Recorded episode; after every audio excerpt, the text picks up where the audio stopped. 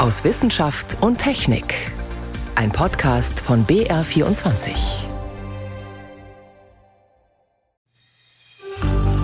Diamanten, die durch einen Einschlag entstehen, die haben eine bisschen andere Struktur als Diamanten, die wir sonst auf der Erde finden. Und einen solchen ungewöhnlichen Diamanten hat Frank Brenker auf einem französischen Weingut entdeckt. Mehr dazu später. Außerdem stellen wir Studentinnen und Studenten vor, für die sich ein Traum erfüllt hat. Sie können auf der internationalen Raumstation experimentieren. Doch zunächst geht es um große persönliche Opfer und ziemlich viel Frust bei der Arbeit am aktuellen Weltklimabericht. Das sind drei unserer Themen heute. Am Mikrofon ist David Globig. Diese Woche haben sich führende Klimaforscher und Wissenschaftlerinnen aus der ganzen Welt im kleinen Schweizer Ort Interlaken getroffen. Und zwar um einen wichtigen Bericht abzuschließen, den sechsten Sachstandsbericht des Weltklimarates IPCC oder kurz den aktuellen Weltklimabericht. Die Hauptbeiträge sind schon in den vergangenen beiden Jahren veröffentlicht worden. Aber etwas ganz Entscheidendes hat noch gefehlt die Zusammenfassung aller Erkenntnisse, der sogenannte Synthesebericht. Morgen wird er veröffentlicht.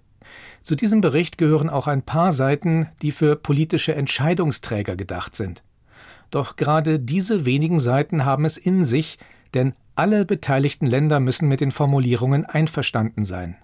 Die Verhandlungen ziehen sich deshalb oft bis spät in die Nacht. Warum tut man sich das bei jedem Weltklimabericht aufs Neue an?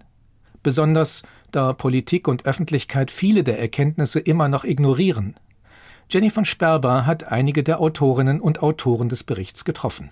Es ist gar nicht so einfach, sich mit Wissenschaftlern aus dem Weltklimarat zu treffen. Diese Woche sind zwar viele von ihnen aus aller Welt in Interlaken in der Schweiz zusammengekommen, aber sie sitzen bis spät am Abend in Besprechungen. Ab und zu sieht man den einen oder die andere mit einem Laptop oder einem Pizzakarton unterm Arm von einem Besprechungsraum zum anderen laufen.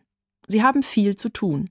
Wort für Wort muss eine Zusammenfassung des aktuellen Weltklimaberichtes abgesegnet werden. Von über 650 politischen Vertretern aus den UN-Staaten. Das heißt, alle Länder erkennen die wissenschaftliche Grundlage des Klimawandels an. Der wird von allen Ländern anerkannt, auch von denen, die eigentlich gern weiter CO2 ausstoßen würden. Mhm. Also es ist schon wichtig. Sagt Gerhard Krinner. Er arbeitet eigentlich als Klimaforscher in Grenoble, aber nebenher ist er einer der 39 Hauptautoren der hier diskutierten Zusammenfassung. Krinner und Kolleginnen und Kollegen aus der ganzen Welt haben über die vergangenen Jahre am sechsten Weltklimabericht gearbeitet. Für diesen Bericht forschen sie nicht selbst, sondern fassen überprüfte Erkenntnisse von Forschern weltweit zusammen. Verständlich und politisch neutral soll das sein. Und es geht nicht nur um Ursachen des Klimawandels und den Klimaschutz, sondern auch darum, wie wir Menschen uns an die Folgen des Klimawandels anpassen können. Mehr als 10.000 Seiten ergibt der gesamte Bericht am Ende. Das ist viel Arbeit, erzählt die Geografin Aditi Mukherjee, die eigentlich in Indien für das Internationale Institut für Wassermanagement arbeitet. It's a lot because es ist schon viel. Wir haben ja auch noch unseren normalen Job. Wir machen das in unserer sogenannten Freizeit. Das heißt, wir arbeiten am Wochenende und nach der Arbeit. Meine Familie unterstützt mich dabei sehr, aber meine Töchter sind noch recht klein. Bevor ich hierher gekommen bin, haben sie mich gefragt, ob das nun endlich meine letzte Weltklimaratprüfung wird. Bezahlt werden die Wissenschaftler für ihre Arbeit nicht. Ihre Motivation nehmen sie vor allem aus dem Gefühl, etwas Sinnvolles zu tun. Ich habe schon den Eindruck, dass es was bringt. Diese IPCC-Berichte sind die wissenschaftliche Grundlage der politischen Verhandlungen, die darauf folgen. Wenn es das nicht gäbe, könnten ölexportierende Länder bei der COP auftreten und sagen, nee, also Klimawandel, das gibt es nicht. Ich finde, das ist eine großartige Chance, all das aktuelle Wissen zum Klimawandel an die Entscheidungsträger heranzutragen. Denn die treffen dann Entscheidungen mit einer großen Wirkung auf unser Leben in der Zukunft. Das ist schon eine große Motivation. Und dann noch persönlich. Meine Töchter, Zwillinge, werden im Jahr 2100 85 Jahre alt sein. So alt wie mein Vater jetzt. Aber sie werden in einer deutlich wärmeren Welt leben als er. Und ich denke, durch unsere Arbeit hier können wir den Planeten ein bisschen sicherer für sie machen. Auch Matthias Garschagen von der Ludwig-Maximilians-Universität München arbeitet mit am Klimabericht. Wir machen alle auch Wissenschaft, weil wir ja damit etwas bewegen wollen. Wir wollen alle eigentlich, dass wir die Welt ein Stück weit auch durch besseres Wissen ja, verbessern oder zumindest Informationen bereitstellen, die es uns erlauben würden, die richtigen Entscheidungen zu treffen auf der politischen Ebene, sagen wir es mal so rum. Und das ist natürlich schon ein großer Ansporn. Matthias Garschagen ist Experte für Extremwetterereignisse und beschäftigt sich damit, wie wir Menschen uns auf zunehmende Dürren, Überflutungen oder den Meeresspiegelanstieg vorbereiten können. Ihm ist es besonders wichtig klarzumachen, dass wir es uns nicht leisten können, das 1,5 Grad Ziel zu verfehlen. Das wird sehr schwierig. Wir werden wahrscheinlich ein Stück weit das überschießen und müssen dann die Temperaturkurve wieder runterdrücken. Jetzt gibt es die Überlegung, ja, dann könnten wir ja heutzutage ein bisschen schludern, weil heute Emissionsreduzierungen sehr schwierig sind und werden das später schon besser schaffen. Wir haben später vielleicht in der zweiten Hälfte des Jahrhunderts bessere Technologien zur Hand und so weiter. Aber das sei keine Option, sagt er, ein Trugschluss weil wir in der Zeit, wo wir über diese Temperaturziele hinausschießen, unwiederkehrliche Schäden hervorrufen. Denken wir an das Abschmelzen von Gletschern oder das Absterben von Korallenriffen zum Beispiel. Es tue sich zwar was, um die CO2-Emissionen zu drosseln, aber doch viel zu langsam. Frustrierend, sagt auch Gerhard Krinner. Aber wir sind ja auch nicht völlig naiv. Wir wissen, dass die Grundlage des Klimawandels, die CO2-Ausstöße, die sind auch gleichzeitig die Grundlage unserer Gesellschaft, der Energie. Das ist also die Grundlage unseres Reichtums im Wesentlichen. Und deswegen ist es extrem schwer, das zu ändern. Und deswegen äh, sind auch kleine Fortschritte, die wir gemacht haben. Tatsache, dass die CO2-Ausstöße zwar heute immer noch ansteigen, aber nicht mehr so schnell wie früher, das sind auch schon Erfolge. Der schwierige Abschluss des aktuellen Weltklimaberichts. Morgen wird endlich auch seine Zusammenfassung veröffentlicht. Jenny von Sperber berichtete. Ohne Satellitennavigation geht heutzutage fast gar nichts mehr. Man braucht sie etwa fürs Navi im Auto oder für die Karten-App auf dem Smartphone, aber auch für unzählige andere Anwendungen. Diese Woche haben sich in München Fachleute aus aller Welt getroffen, um über die neuesten Trends bei der Satellitennavigation zu sprechen, wie sich zum Beispiel mit Hilfe von Satelliten einen Standort möglichst präzise bestimmen lässt. Dirk Lorenzen hat die traditionsreiche Konferenz verfolgt. Das Global Positioning System GPS gibt es seit Jahrzehnten. Das europäische Gegenstück Galileo arbeitet ebenfalls schon eine Weile. Was gibt es da immer noch regelmäßig neu zu diskutieren? Das ist einfach ein hochdynamisches Feld, wenn es darum geht, die Position auf der Erde zu bestimmen. Und das Schlüsselwort ist einfach Genauigkeit. Man will eben immer genauer wissen, wo man ist. Das gibt da ja eine durchaus beeindruckende Entwicklung. Als GPS mal anfing in den 90er Jahren, war man froh, wenn man so auf 100 Meter Genauigkeit kam. In den Nullerjahren waren es dann so im frei verfügbaren Service 5 bis 10 Meter. Jetzt ist man runter auf 3. Und pünktlich zu dieser Konferenz ist Ende Januar der Hochgenauigkeitsservice des europäischen Galileo-Systems in Betrieb gegangen. Der sollte ursprünglich mal was kosten. Jetzt hat die Europäische Union gesagt, das ist frei verfügbar und damit kann man jetzt auf 20 bis 30 Zentimeter genaue Positionen bekommen. Das geht noch nicht mit dem handelsüblichen Smartphone, aber mit speziellen Geräten und diese hochgenaue Position, die ändert dann eben wirklich ein bisschen das Spiel. Man kann dann viel besser den Verkehr lenken, man kann Drohnen besser steuern. Für die Landwirtschaft ist das wichtig. Also man ist jetzt in einem ganz neuen Genauigkeitsbereich. Vielleicht sollten wir hier noch mal kurz erklären, wie funktioniert Satellitennavigation überhaupt? Das ist letztlich ein ganz simples Grundprinzip. Da oben fliegen einfach hochpräzise Uhren. Das sind diese Satelliten, die senden ständig ihre hochgenaue Uhrzeit. Und ein Empfangsgerät am Boden, sei es GPS oder Galileo, misst dann einfach, wie lang haben diese Funksignale der einzelnen Satelliten gebraucht. Die bewegen sich eben im Prinzip mit Lichtgeschwindigkeit. Wenn ich dann weiß, wie lange sie gebraucht haben, kann ich den Abstand zu den Satelliten da oben eben ausrechnen. Und wenn ich mindestens vier Satelliten im Blick habe, dann kann ich daraus hochpräzise meine Position auf dem Erdboden oder in der Luft eben bestimmen. Und wie schafft man es da, immer noch genauer zu werden? Das geht darum, dass man immer genauere Uhren gebraucht hat. Um eben Meter genau zu navigieren, braucht man Uhren, die auf Milliardstel Sekunden genau gehen. Zudem muss oben die Position des Satelliten selber eben auch auf möglichst Zentimeter genau sein. Und das hat man eben im Laufe der Zeit geschafft. Die Satelliten bilden so drei große Perlschnüre um die Erde herum. Das heißt, die laufen auf etwas verschiedenen Bahnen, damit man immer sicherstellt, dass von einem Ort auf der Erde mindestens vier Satelliten zu sehen sind. Und was die Genauigkeit am meisten beeinflusst, ist, dass die Atmosphäre sich ein bisschen verändert. Im Prinzip bewegen sich diese Funksignale immer lichtschnell, aber es hängt ein bisschen davon ab, ob die Atmosphäre gerade sehr dicht ist, ob sie stark geladen ist. Das wiederum hängt von der Sonnenaktivität ab. Das heißt, auf diese Effekte muss man korrigieren, denn wenn man die einfach außer Acht lässt, dann hat man ganz schnell Navigationsfehler von einigen hundert Metern. Das will man natürlich nicht ja, Fehler korrigieren und noch genauer werden. Da spricht man in der Branche auch von PPP, präziser Punktpositionierung. Wie kommt man denn auf 20 bis 30 Zentimeter Genauigkeit und wie geht's dann noch präziser vielleicht? Das Galileo-Netz hat dafür 14 Basisstationen, die rund um die Erde verteilt sind. Weitere sind in Planung. Und diese Basisstationen sind wirklich rund um den Globus. Da gibt es eine in Tahiti, auf den Azoren, Kourou, Spitzbergen, überall. Die Position dieser Basisstation, die ist super genau bekannt. Und dann vergleicht man das ständig mit der Position, die gerade die Galileo-Satelliten liefern. Und wenn man eben sieht, da stimmt irgendwas nicht, dann kann man daraus eben rückrechnen, aha, da ist das und das in der Atmosphäre los. Das heißt, das muss man entsprechend korrigieren. Die Laufzeit Laufzeit der Signale ist ein bisschen anders, als es im Normalfall der Fall wäre. Und diese Korrektur, die wird dann entweder über das Internet oder direkt über die Galileo-Satelliten mit verschickt. Und dann weiß eben der Empfänger, äh, aha, ich kann nicht nur das eigentliche Signal nehmen, ich muss noch die und die Korrektur damit einberechnen. Dann habe ich meine hochgenaue Position. Da braucht man im Moment leider noch so Geräte etwa so groß wie eine Eispackung, aber man hofft eben, dass das bald alles sehr viel kleiner ist und in fast allen Geräten irgendwann mal stecken kann. Wer benötigt denn überhaupt so genaue Positionsangaben? Also wenn ich mich in der Stadt bewege, wenn ich da laufe oder mit dem Auto durchfahre, dann reichen mir ja eigentlich einige Meter Genauigkeit solange man aus dem Auto noch rausgucken kann. Ja, wenn ich auf der Spur genau sein will, dann muss ich wirklich möglichst auf 30 Zentimeter kommen. Für die Landwirtschaft, für das Ausbringen von Dünger und Bewässerung ist das wichtig. Bei großen Bauprojekten, da ist es dann schon entscheidend. Weiß ich auf 30 Zentimeter genau, wo ich gerade bin oder doch nur auf einige Meter genau. Das ist also sehr, sehr wichtig. Klar ist jetzt für uns unmittelbar im Alltag spielt das natürlich keine so ganz große Rolle. Der Mensch von oben aus betrachtet hat vielleicht eine Ausdehnung von 40, 50 Zentimetern. Das heißt, da wären wir schon genau drin. Auch das Militär Militär selber muss jetzt nicht unbedingt auf Millimeter gehen. Die können auch im Zentimeterbereich jedes Ziel erfassen. Vor allem für wissenschaftliche Zwecke sind dann Millimeter wiederum sehr, sehr gut. Also Geologen oder Geodäten, die ein bisschen die Erde vermessen und gucken wollen, wie sich was auf der Erde bewegt, die gehen dann runter auf Millimetergenauigkeit.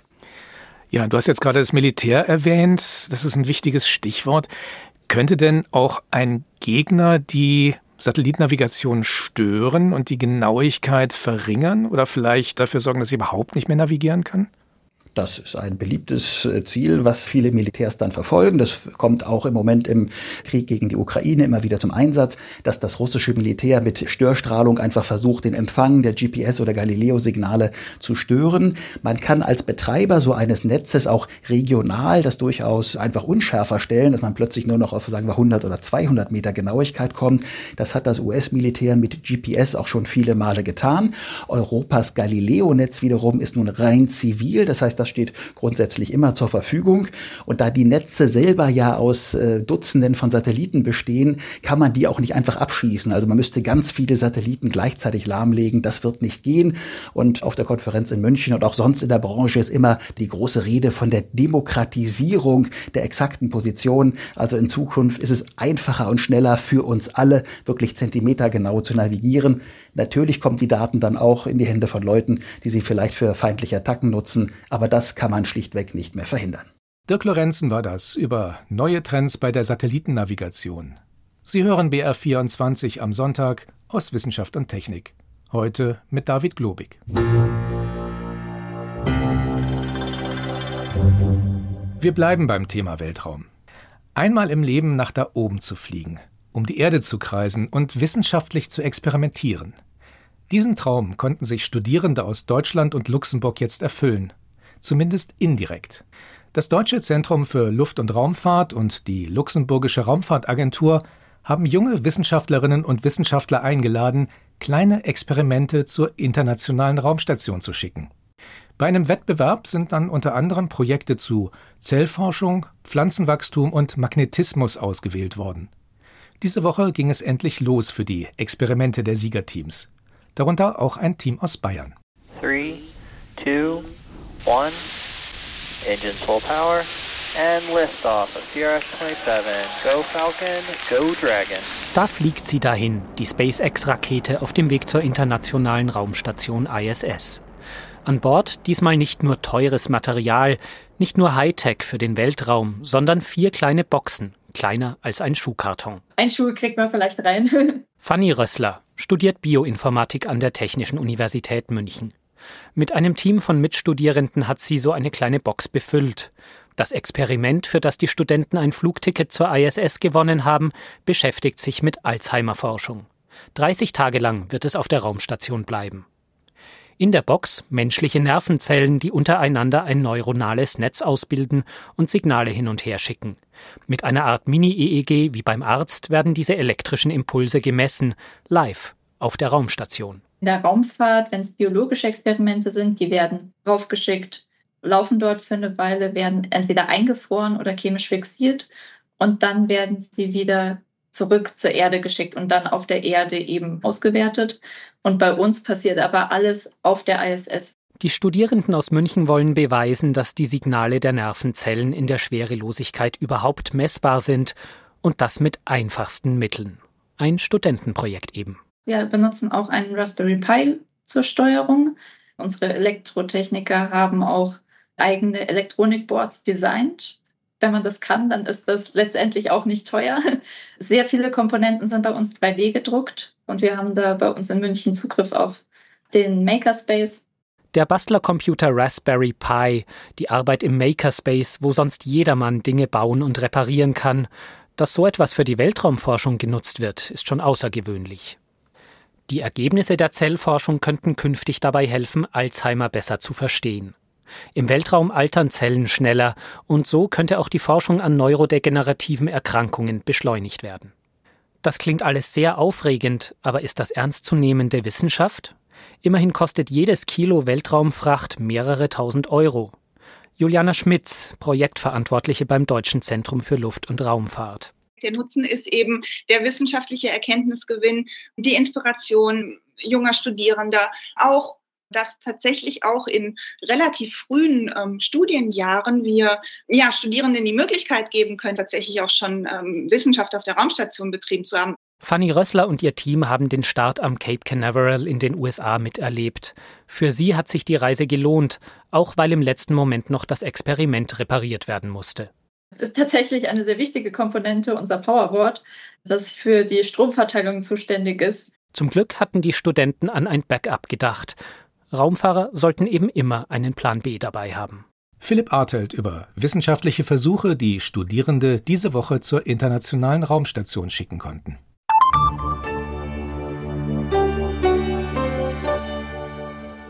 Der Weltraum lässt uns in dieser Sendung nicht los. Jetzt geht es nämlich um Meteoriten. Hin und wieder schlagen Gesteinsbrocken aus dem All auf der Erde ein und hinterlassen einen Krater. Ein paar solcher Krater findet man auch in Mittel- und Westeuropa, das Nördlinger Ries etwa oder das Steinheimer Becken. Nun könnte ein weiterer Krater neu auf diese Liste kommen. Ein Frankfurter Wissenschaftler will ihn in einem französischen Weinberg nachgewiesen haben. Silke Schmidt-Trö über eine kuriose Entdeckung. In der Arbeit hat Frank Brenker unter anderem mit Himmelskörpern zu tun, die durchs All reisen. Der Kosmochemiker und Geologe analysiert an der Goethe-Universität Frankfurt Asteroidenstaub. Als er im Jahr 2021 nach Südfrankreich fuhr, wollte er aber eigentlich nur Urlaub machen, keine Meteoritenkrater untersuchen. Doch dann entdeckte er im Supermarkt eine Weinflasche. Und auf der stand drauf Domaine du Meteor auch das Emblem sah nach Impact von Meteoriten aus. Und dann habe ich mir das angeguckt und habe gedacht, hm, das ist ja interessant. Und dann habe ich gesehen, dass das ganz in der Nähe war von dem Ort, in dem wir Urlaub gemacht haben. Er und seine Frau fuhren hin. Im Vergleich zu den meisten Einschlagkratern ist die Senke südlich von Caprerol klein, hat nur einen Durchmesser von 200 Metern. Im Inneren baut der Weingutmanager Simon Frech die Rebsorte Syrah an. Er war natürlich überzeugt. Wenn wir im Krater stehen, und wir wissen ein wenig über die Geologie der Umgebung Bescheid, ist es für uns einfach unmöglich, diesen Krater ohne einen Meteoroideneinschlag zu erklären. Nur, die gute Marketinggeschichte war wissenschaftlich nicht bewiesen. Im Gegenteil, vor über einem halben Jahrhundert interessierten sich zwar Wissenschaftler für die Senke, Einer ersten Einschätzung als Einschlagkrater widersprach damals aber eine Koryphäe auf dem Gebiet. Der hat gesagt, das ist wahrscheinlich kein Einschlagkrater, weil dieser Krater hat keinen echten Kraterrand. Aber was damals halt übersehen wurde irgendwie, ist, das gibt ja sowas wie Erosion. Das heißt, wir sitzen hier bei diesem Krater am Fuße eines Gebirges, der Montagne Noire, aus der natürlich sehr, sehr viel Wasser rausgeführt wird. Das heißt, in dieser Ecke wird man so einen Kraterrand in sehr, sehr kurzer Zeit tatsächlich abtragen können. Und weil es keine glaubwürdige These gab, wie das Loch sonst entstanden sein könnte, nahm Brenker noch im Urlaub die ersten Proben. Ein Jahr später suchte er mit Studenten und einem Geophysiker Spuren eines Einschlags. Bruchstücke des Meteoriten wären eindeutige. Mit ihnen werden bisher die meisten kleinen Einschlagkrater belegt. Das Team um Brenker hat sie nicht gefunden, dafür andere Spuren. Zum Beispiel durch Hitze entstandene Eisenoxidkügelchen, oft nicht größer als Staubkörner. Unter dem Elektronenmikroskop sieht man sie deutlich mehr oder weniger rund, teilweise mit Sprenkel. Das ist ein bisschen kleiner. Noch ein bisschen näher ran. Und da gibt es diese hellen Punkte hier, da und da. Und das sind sicher auch ähm, Metallstücke. Ne? Das ist dieses eisendicke Metall, was von dem Meteorit, der eingeschlagen ist, noch übrig ist. Die Kügelchen an sich könnten anderswo entstanden sein und nicht durch den Einschlag eines Nickel-Eisenbrockens aus dem All. Das schließt Brenker aber aus. Erstens, er hat das Mineraliengemisch des Kratergesteins im Kern von Kügelchen gefunden und zweitens, in einem steckt ein unverwechselbarer Mikrodiamant. Diamanten, die durch einen Einschlag entstehen, die haben eine bisschen andere Struktur als Diamanten, die wir sonst auf der Erde finden. Das können wir sehr gut mit unseren Analysemethoden nachweisen. Der Druck beim Einschlag hat ihn geformt. Ein weiterer Hinweis, in der Kratermitte ist das Erdmagnetfeld schwächer als am Rand. Auch das wurde schon bei kleineren Meteoritenkratern gemessen. Solche Funde als Belege sind bisher ungewöhnlich. Ein klassisches Kriterium sind dagegen etwa bestimmte Verformungen im Quarz von Sandstein. Diese Strukturen sehen wir in unseren Gesteinen auch, aber das bloße Schauen reicht da nicht aus, sondern man muss da tatsächlich sehr komplizierte Messungen dran machen. Das ist jetzt unsere, sagen wir, unsere nächste Aufgabe, dass wir dieses Kriterium noch erfüllen. Er habe keinen Zweifel daran aber auch die anderen Funde seien völlig ausreichend. Auch für einen Berliner Kollegen, den Physiker Kai Wünnemann, sind sie sehr überzeugend. Ob der Einschlagkrater anerkannt wird, wird im Laufe des Jahres eine Kommission entscheiden. Er wäre offiziell der kleinste in Westeuropa. Der Einschlag dürfte dennoch spektakulär gewesen sein, Geologe und Kosmochemiker Frank Brenker. Wir haben tatsächlich auch schon die ersten Simulationen durchgeführt mit Kollegen und da kann man zum Beispiel zeigen, dass bei so einem solchen Einschlag so viel Energie freigesetzt wird, dass im Umkreis von 20 bis 25 Kilometern jeder Baum entwurzelt wird. Der Forscher plant schon weitere Untersuchungen, will eventuell auch die Signatur des Meteoriten im Kraterwein suchen. Besonders ist dieser schon jetzt für Weingutmanager Simon Frech. Die Trauben seien größer und fruchtiger als die der gleichen Sorte andernorts auf dem Weingut. Aber da steckt keine Magie dahinter. Es liegt einfach daran, dass der Krater eine Art Schüssel ist. Wenn wir also Stürme haben, tragen sie viel Erde in die Senke ein. Deshalb gibt es tiefreichende Erdschichten. Uh, der Boden im Domaine du Meteorkrater ist nährstoffreicher. Ein Beitrag von Silke Schmidt-Trö. So viel für dieses Mal aus Wissenschaft und Technik. Am Mikrofon war David Globig.